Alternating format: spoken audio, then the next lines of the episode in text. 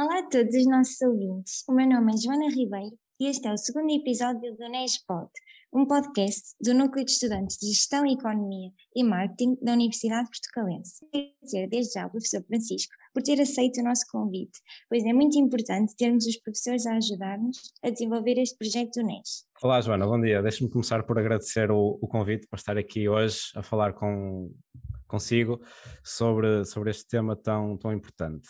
Portanto, falando um bocadinho de mim, eu sou economista, uh, neste momento sou docente na Universidade Portucalense, onde dou essencialmente disciplinas de teoria económica.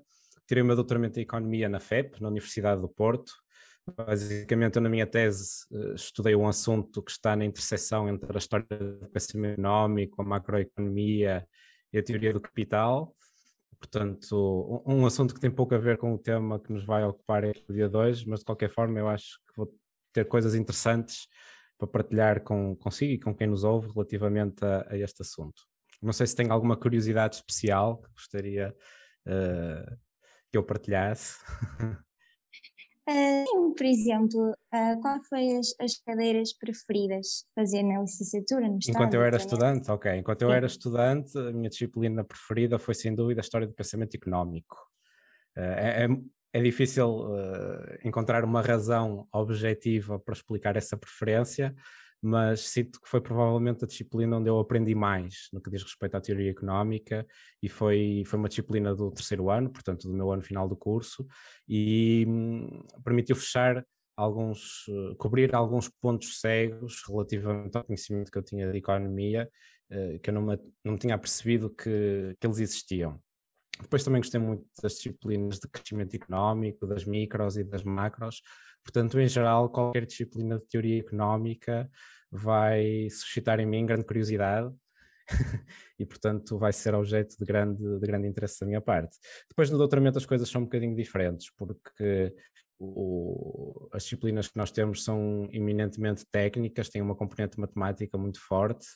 Uh, obviamente que a intuição económica continua a ser importante, mas privilegia-se o domínio das técnicas e das ferramentas uh, para conseguirmos, enfim, compreender os modelos económicos mais avançados, por exemplo, os modelos que os bancos centrais utilizam atualmente, portanto, isso são coisas tecnicamente muito, muito avançadas e o é um local privilegiado onde nós temos contacto com esse, com esse tipo de ferramentas, mas enfim, também tive uma disciplina de História de Pensamento Económico no doutoramento, portanto, uh, não, se quiser, não é surpreendente que a minha tese tenha versado também sobre um tema da, da, história do pensamento económico e se quiser eu posso concretizar um pouco. Uh, basicamente aquilo que eu fiz foi fazer um estudo metodológico de um debate que aconteceu nos anos 50 e nos anos 60 sobre a teoria do capital e que envolveu economistas da Universidade de Cambridge, no Reino Unido, com economistas do MIT, que curiosamente o MIT fica na cidade de Boston, nos Estados Unidos, mas numa zona da cidade de Boston que também se chama de Cambridge, e portanto o debate é conhecido como Cambridge contra Cambridge, ou as controvérsias de Cambridge sobre a teoria do capital. E, e basicamente a teoria do capital é central para a economia, não só para as questões da micro, como a teoria da produção, mas também para questões da macro, na medida em que nós precisamos de modelizar o lado da oferta da economia e não o conseguimos fazer sem uma teoria do capital. Portanto, basicamente eu fiz um estudo, um estudo metodológico sobre, sobre esse debate. Ok, obrigada, professor. Então, falando agora do assunto principal do episódio, vamos falar acerca da realidade do interior de Portugal e relacionar com várias questões económicas. Como sabemos, um dos maiores problemas hoje em dia em termos da distribuição da população é a grande assimetria da concentração da população litoral interior. E sabendo que, em 2018, 60% da população residia na, na faixa costeira e cerca de 45% da população residia nas áreas metropolitanas do Porto e Lisboa, quais os fatores, e se quiser económicos, que o professor considera que contribuem para esta grande litoralização? A resposta que eu vou dar vai ser uma resposta longa e mesmo assim não me vai permitir cobrir tudo aquilo que havia para dizer para, para responder a, convenientemente à pergunta. Mas antes de entrar exatamente nos fatores que nos permitem explicar esta distribuição geográfica da população, permita-me que comece por uh, dizer que a definição de interior que a Joana implicitamente apresentou, que basicamente é a distância geográfica face à costa, é apenas uma definição possível. Uh, nós podemos trabalhar com o conceito de interior utilizando uma, defini uma definição diferente. Por exemplo, uh, nós podemos pegar num conjunto de indicadores económicos e sociais, uh, demográficos, e definir regiões do interior através do cálculo de determinados indicadores a partir dessas variáveis. E, aliás, para, muitas, para muitos assuntos em Portugal, é esta definição alternativa de interior que é relevante. Uh, do ponto de vista prático, isto, por exemplo, significa que alguns conselhos do litoral centro, por exemplo, ou do Alentejo litoral, fazem parte desta dimensão do interior, no sentido em que têm uma estrutura económica, social e demográfica comparável a municípios ou a territórios que estão efetivamente no interior, de acordo com aquela definição de interior uh, que nos diz que um território faz parte do interior se estiver a uma determinada distância da costa. Portanto, esta é a primeira, a primeira questão. Portanto, mas de qualquer forma não é relevante para as coisas que eu vou aqui dizer, mas é importante que nós tenhamos noção que às vezes o conceito de interior pode ser usado destas duas formas distintas. Eh, relativamente à assimetria uh, demográfica no território português e mais concretamente no continente, isto não é uma situação exclusiva de Portugal. Vários países passam por situações uh, semelhantes. Uh, provavelmente aquilo que acontece nos outros países, em alguns deles, é que como tipicamente têm uma grande capital ou uma grande cidade que fica geograficamente no interior, em termos de dados isso não é tão aparente mas a concentração geográfica ou a aglomeração geográfica das populações existe. Podemos pensar no caso de Espanha, podemos pensar no caso de França, podemos pensar no caso dos Estados Unidos, em que grande parte da população está concentrada nas grandes cidades e o resto do território está, por assim dizer, desertificado. No caso português, existe uma coincidência entre os locais onde essas populações se aglomeram e a proximidade com a costa. Eh, o que não deixa de ser um padrão interessante e um padrão que provavelmente os economistas conseguem, eh, conseguem explicar. portanto, no caso português há, há, várias razões para isto ser assim, eh, muitas delas históricas e outras delas de natureza económica. Portanto, se me permite, eu acho que vale a pena começarmos por ver aquilo que a teoria económica nos diz sobre estas, estas forças de aglomeração. Porque é que as famílias, os indivíduos se tendem a localizar em parcelas do em determinadas parcelas do território e não em outras, e porque é que isso tende a gerar forças de aglomeração. Enfim, basicamente, se nós voltarmos a uma situação em que não existem cidades, não é? se pensarmos nesta situação teórica, as cidades tornam-se possíveis a partir do momento em que existe um determinado nível de produtividade agrícola que permite um certo excedente. E esse excedente é uma condição de possibilidade para que os indivíduos se possam dedicar a outras atividades económicas e não à agricultura, porque a agricultura já está suficientemente produtiva e, portanto, consegue garantir a sua, a sua subsistência. Depois, a partir desse momento, as populações começam-se a dedicar a outras atividades e tendem a localizar-se em regiões que tenham determinadas características que tornem vantajosa a sua localização aí. Por exemplo, a localização de um determinado recurso natural. Podemos pensar, por exemplo, numa determinada mina, ou, por exemplo, no acesso a um porto de mar.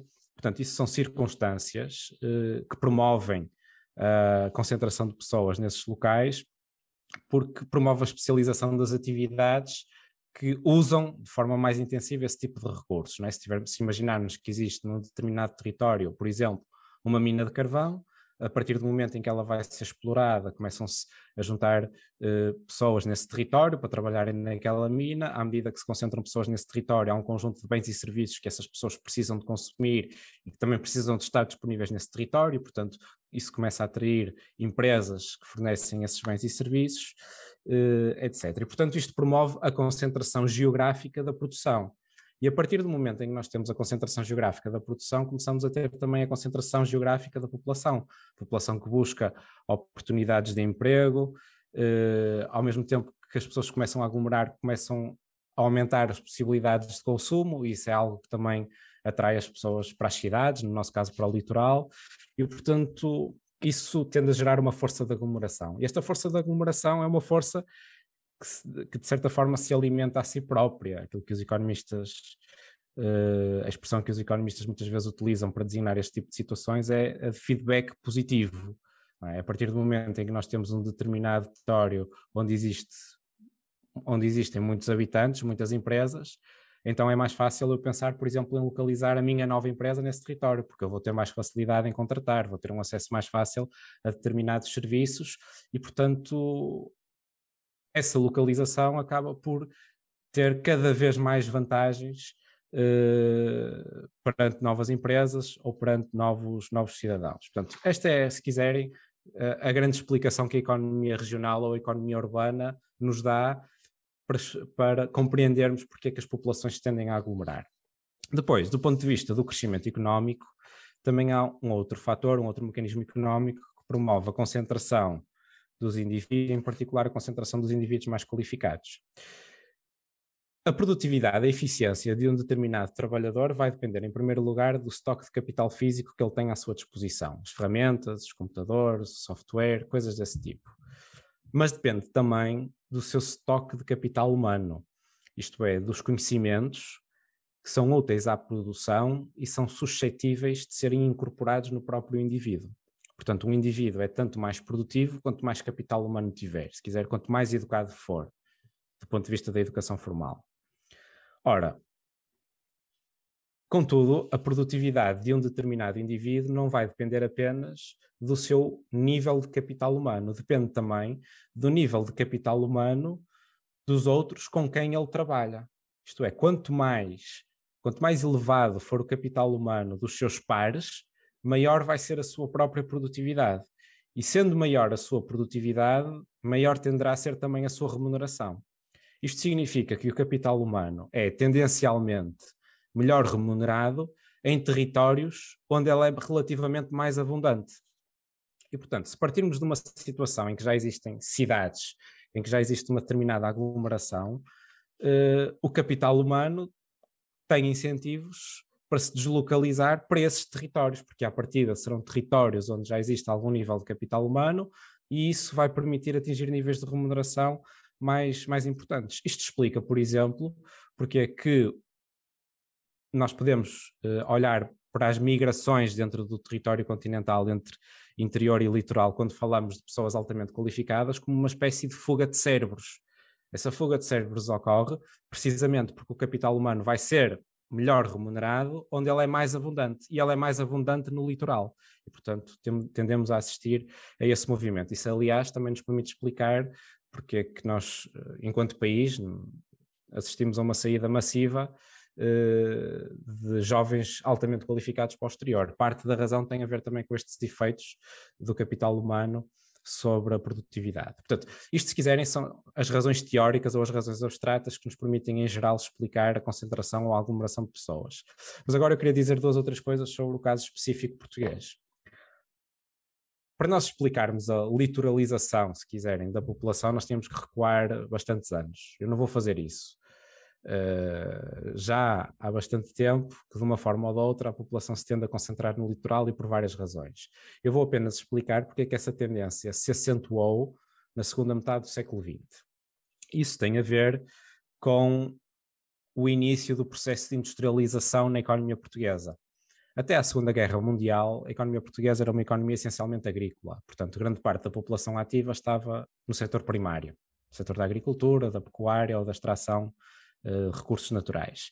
E com o fim da Segunda Guerra Mundial, e no, particularmente nos anos 50 e nos anos 60, o Estado português decidiu promover um processo de industrialização da nossa economia. Foi uma industrialização planeada, no sentido em que foi definida, no sentido em que os seus termos foram definidos pelo Estado, e essa industrialização aconteceu sobretudo nas zonas litorais. E, portanto, à medida que a economia portuguesa se ia industrializando, ou seja, em que a nossa população ativa estava a passar do setor primário para o setor secundário, uh, isso correspondeu a um movimento também do interior para o litoral, ou seja, uma, a um êxodo das regiões onde a agricultura era mais importante em favor das regiões onde a indústria estava a nascer, porque havia novas oportunidades, oportunidades essas que estavam a começar a desaparecer à medida que a agricultura iria perdendo importância.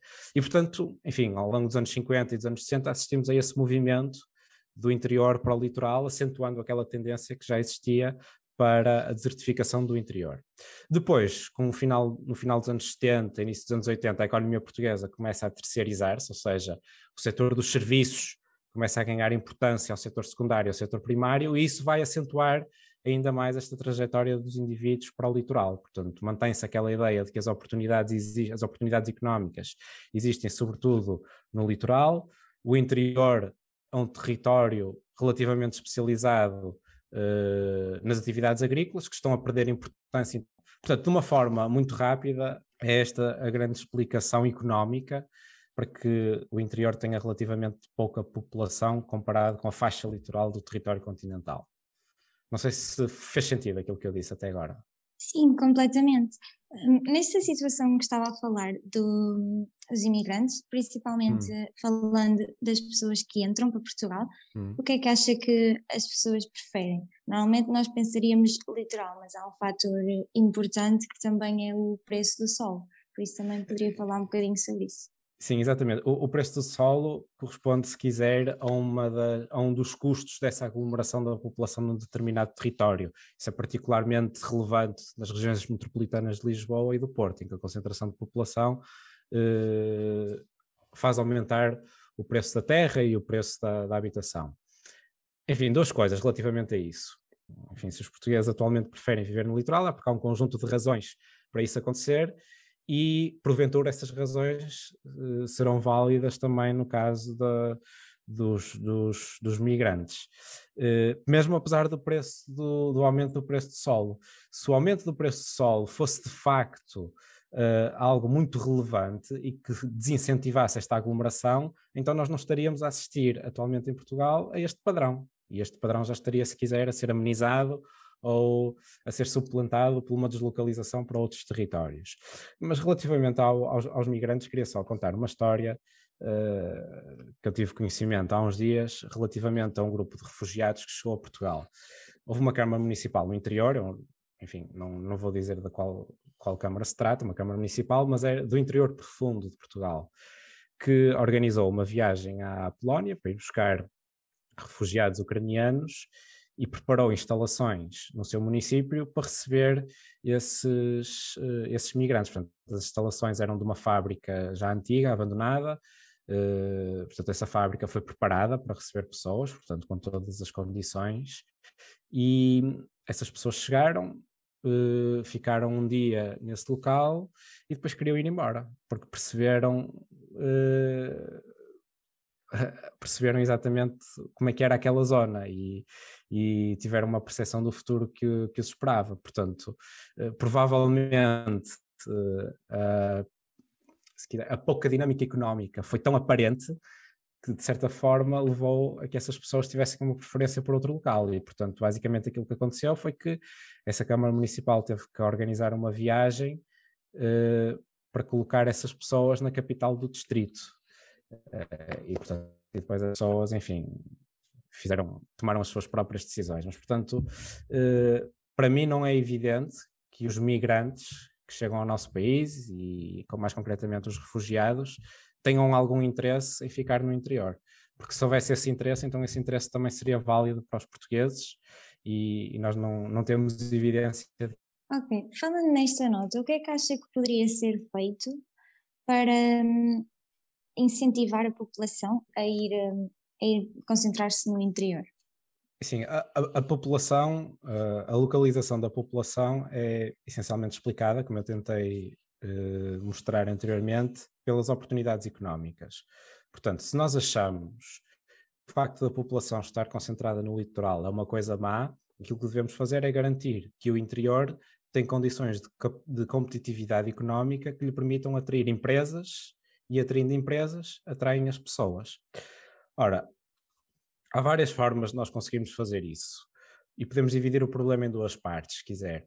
Uma delas tem a ver com o problema político, tem a ver com a descentralização administrativa. Outra delas tem a ver com as políticas económicas concretas que podem ser relativamente ao plano político não admira. Enfim, nós temos regiões autónomas, uh, na Madeira e nos Açores, mas no continente não temos uh, um processo de regionalização. Portanto, o nível de governo imediatamente abaixo da, do governo central, do Estado Central, são as câmaras municipais. E, portanto, por várias razões, não admira que o, não admira que o Governo Central governe essencialmente em resposta aos problemas eh, que Lisboa, ou de uma forma mais geral o litoral, enfrenta, esquecendo o interior.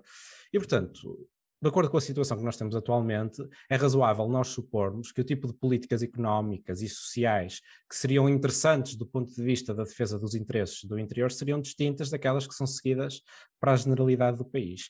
E a forma mais eficaz que nós temos de garantir que as políticas efetivamente seguidas se aproximam desse ideal é através da aproximação dos centros de decisão aos indivíduos que são afetados pelas decisões políticas, ou seja, dito por outro modo, através da descentralização uh, administrativa.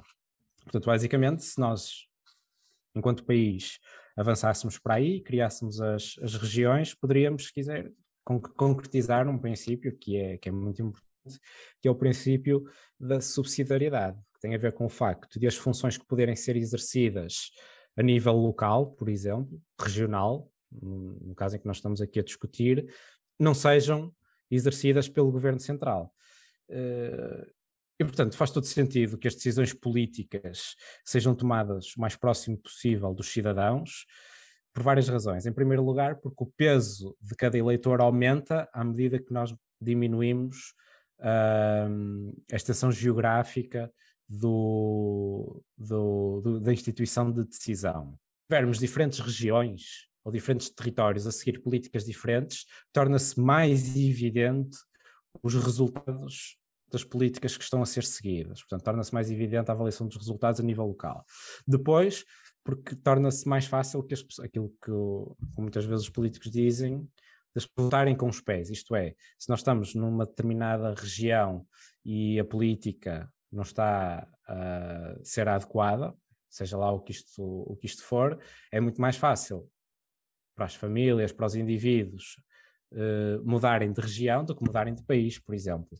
E, portanto, isto, se quiser, se tivéssemos aqui um conjunto de regiões a competir entre si, introduziria um conjunto de incentivos eh, que as instituições políticas, uh, que levaria as instituições políticas a seguir as políticas económicas mais adequadas para, para o interior. E, portanto, descentralização político-administrativa. Esta descentralização político-administrativa permitiria uma descentralização fiscal uma política fiscal que é definida para o país como um todo, ou mais concretamente para o continente, poderíamos ter até certo, até certo ponto uma política fiscal definida para cada região e de acordo com os problemas concretos um, de cada região.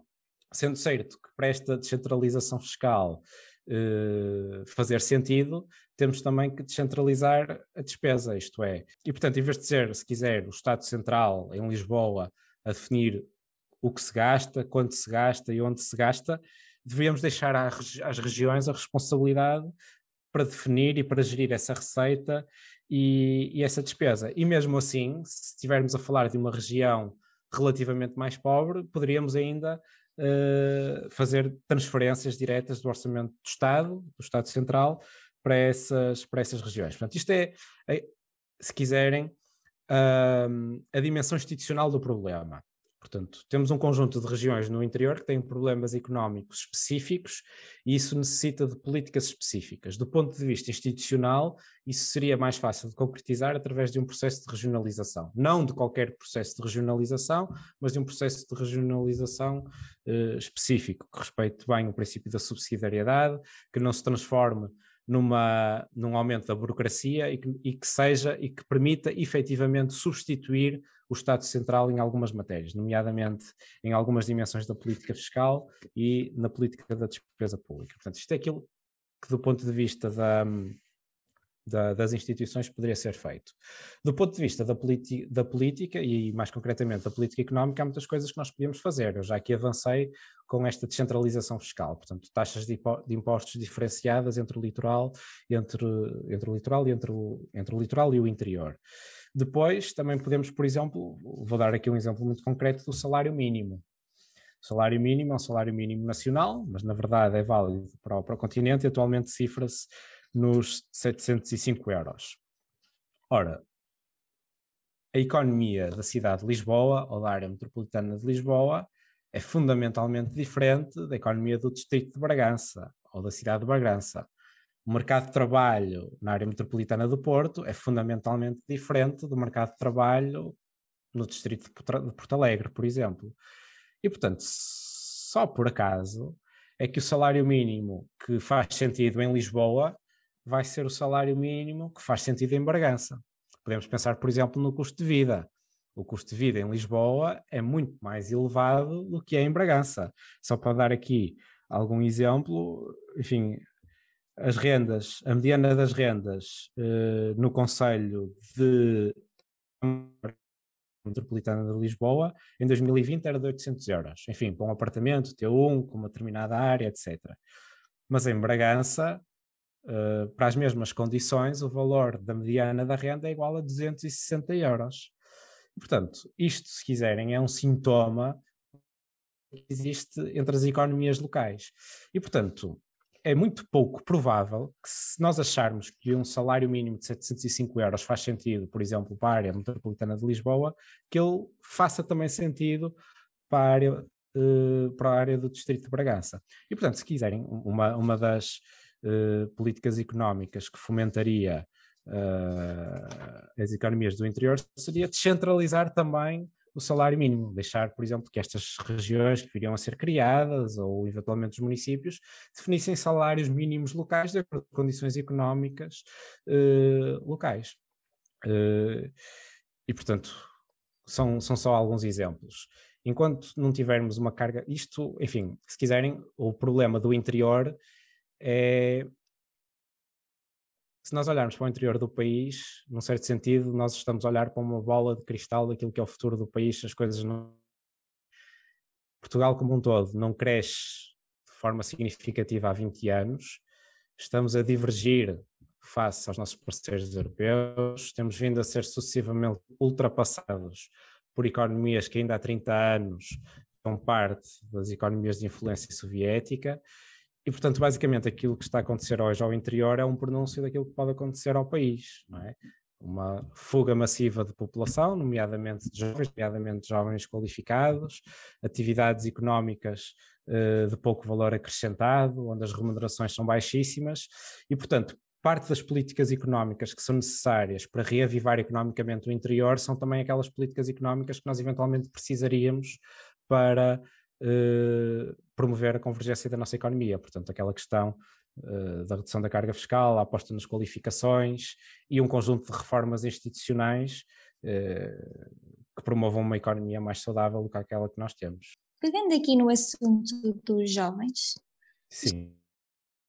Acha que a vinda de jovens para o interior pode influenciar um, a realidade do país?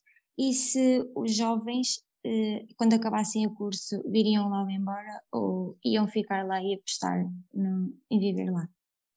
Então, não há dúvida nenhuma de que a criação de universidades ou institutos politécnicos no interior é eficaz no sentido de atrair jovens, portanto, na medida em que há jovens que vão estudar para essas instituições. E esse facto, por si só, gera alguma atividade económica, não é? É preciso alojamento para esses jovens, é preciso alimentação, esses jovens precisam de sair à noite e, portanto, gera, se quiserem, um conjunto de oportunidades de negócio associadas à localização desses, desses jovens.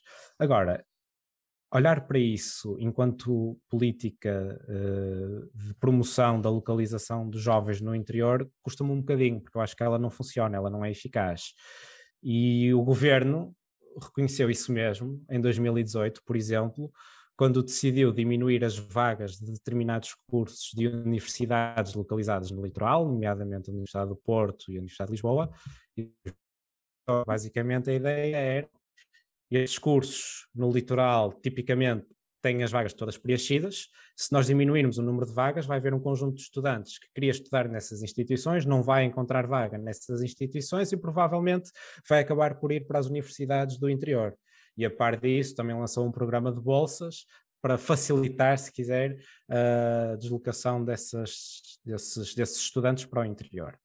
Ora, o simples facto desta política ser necessária mostra que a localização de instituições de ensino superior no interior não tem os efeitos pretendidos ao nível da atração de indivíduos jovens e da fixação de indivíduos jovens. Aliás, essa política não funcionou, ela teve que ser revertida e basicamente aquilo que aconteceu foi que esses estudantes que acabaram por não entrar nas instituições de ensino superior no litoral por força da redução do número de vagas, acabaram não por ir para o interior, mas por permanecer no litoral nas universidades privadas.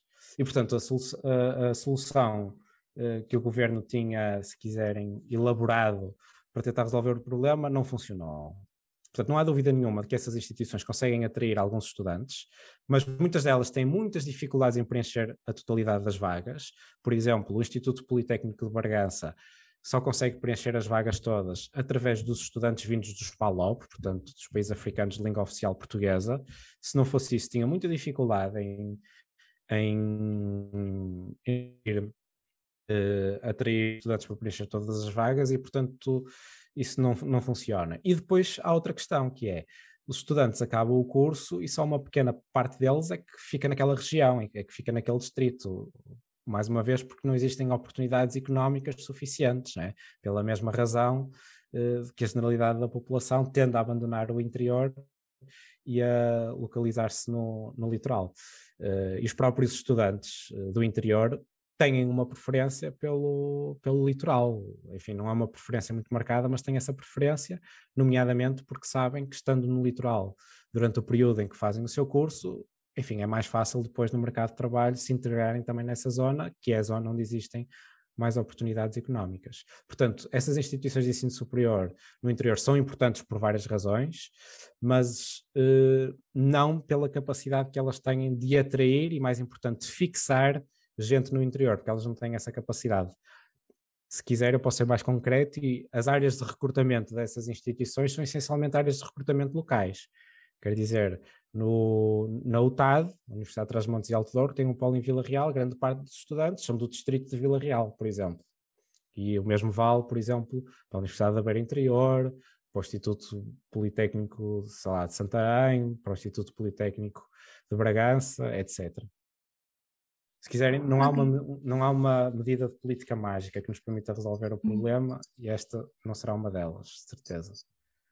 Então, falando um bocadinho do setor que predomina nestas áreas, nomeadamente da atividade económica da agricultura, uh, houve vários, vários incentivos uh, da União Europeia, nomeadamente o, o, programa Portugal 2020, que vieram incentivar uh, e subsidiar esta, esta atividade, e nomeadamente incentivar a criação de empresas neste setor que, que incentivariam população a fixar-se nestas áreas eh, devido à criação de mão de obra e de postos de trabalho. em que sentido é que acha que estas, que estas medidas tomadas tanto pela União Europeia, tanto pelo governo português, foram eficazes? Uh, falando depressa, não foram eficazes. Portanto, eu tenho uma desconfiança genérica relativamente a este tipo de políticas de distribuição de fundos por vários, por vários motivos. Uh, mas se olharmos para a história dos últimos anos, simplesmente eles não resolveram o problema. Portanto, se a questão do interior era de facto entendida pelos políticos como uma questão a resolver, eles falharam nessa resolução porque continuamos a ter os mesmos problemas. Provavelmente eles até se acentuaram. Mas relativamente, por exemplo, ao quadro de fundos que nós vamos receber dentro em breve, conhecido como PRR, Plano de Recuperação e Resiliência, eu vou dar só um exemplo de como esta centralização no litoral uh, vai continuar e, se quiser, certa, em certa medida, vai ser alimentada pelo próprio dinheiro que o país vai receber. Uh, eh, 14% da população empregada trabalha em Lisboa, na área metropolitana de Lisboa. Mas a capital vai receber 82% dos empregos públicos que vão ser criados para gerir o PRR. Quer dizer, o governo vai ter que criar um conjunto de gabinetes para acompanhar a gestão do PRR e no total estão previstos, está prevista a contratação de 1.295 funcionários para fazer isso. Desses 1.295 funcionários, 1.062 vão ficar em estruturas centralizadas e com sede em Lisboa. Centralista, vamos, este monstro centralista vai estar a ser alimentado pelo dinheiro. Porquê que isto acontece? Uma das razões para isto acontecer é precisamente porque o país está afunilado sobre as grandes cidades e não permite-se contrariar, mas a natureza do RR finalmente ser apoio de salvação para o país em geral Portanto, como dizia eu, se alguém esperava que os fundos do plano de recuperação e resiliência fossem resolver finalmente o problema do crescimento económico em Portugal em geral, ou o problema uh, económico do interior em particular, eu acho que pode perder as esperanças, porque os sinais que nós temos até agora vão precisamente no sentido de alimentar este monstro centralizador que tem caracterizado a economia portuguesa nos últimos anos. Aliás, enquanto voltamos novamente à questão da descentralização administrativa, enquanto, enquanto o enquadramento institucional e político em Portugal não se alterar, dificilmente nós vamos conseguir assistir a outras políticas, porque os incentivos que existem no atual quadro não favorecem esse tipo de, de políticas. Ok. Uh, e finalmente, falando agora um bocadinho do turismo rural, nos últimos anos temos visto um desenvolvimento de, deste setor. Na sua opinião, quais são as tendências de desenvolvimento para este? É assim, uh, as, as, tendências no mais curto prazo têm a ver com a confirmação da retoma deste setor depois da pandemia de, de Covid-19. Isto é válido não só para o turismo rural, mas para o turismo, para o, turismo em geral. Na verdade, o setor do turismo em geral em Portugal é um setor muito importante, emprega muitas pessoas e gera uma parte importante do valor acrescentado bruto da nossa economia. E é um dos setores mais rentáveis da economia portuguesa. Eu fui, fui buscar alguns dados e percebi que, em média, a rentabilidade na economia portuguesa anda em torno dos 8%, rentabilidade operacional, mas no turismo é de 13%, portanto é um setor efetivamente mais lucrativo, enfim, entre aspas, do que a generalidade das, dos outros setores nesta economia. E, portanto, é natural que as pessoas apostem neste setor.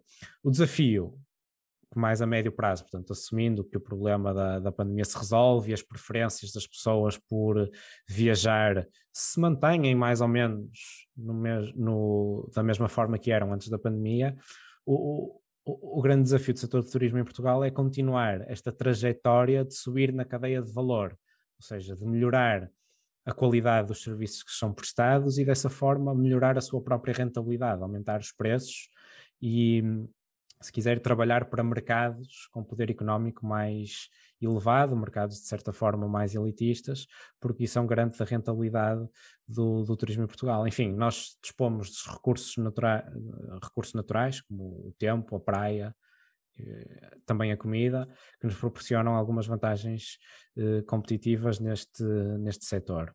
E, portanto, a minha previsão é que vão continuar a existir oportunidades neste setor. O grande desafio para as empresas no setor é continuar esta trajetória de subida na, na cadeia de valor. E, enfim, temos também algumas ameaças, as questões ambientais e ecológicas, podem, enfim, criar dificuldades às viagens internacionais e o turismo português depende, obviamente, dos mercados internacionais. Isso é um desafio que os agentes do setor devem ter em mente e para o qual se devem preparar de alguma forma, mas, sinceramente, no que diz respeito ao setor do turismo em geral, estou otimista e o setor do turismo pode ser importante também para o, para o interior. Uh, nos últimos anos, uh, nos últimos 10, 15 anos, uh, têm sido criadas muitas empresas de turismo no interior, mais uma vez têm características que tornam essas regiões atrativas para, para os turistas e, portanto, isso deve ser aproveitado. Mas, mais uma vez, da mesma forma que nenhuma economia pode depender apenas de um setor, o interior também não pode estar apenas dependente de um setor, seja ele a agricultura, ou o turismo, seja o que for. Portanto, uh, mais uma vez, se temos uma economia ou um território, um determinado território, em que temos um setor que é preponderante, que é muito mais relevante do que todos os outros, isso é um sintoma de que alguma coisa, de que alguma coisa não está a funcionar bem, é um sintoma de que alguma coisa não está, não está bem. Portanto, quanto mais diversificada for uma economia, mais resiliente ela se torna a choques, por exemplo, choques como aquele que nós vivemos em 2020 e 2021 por causa da pandemia. É?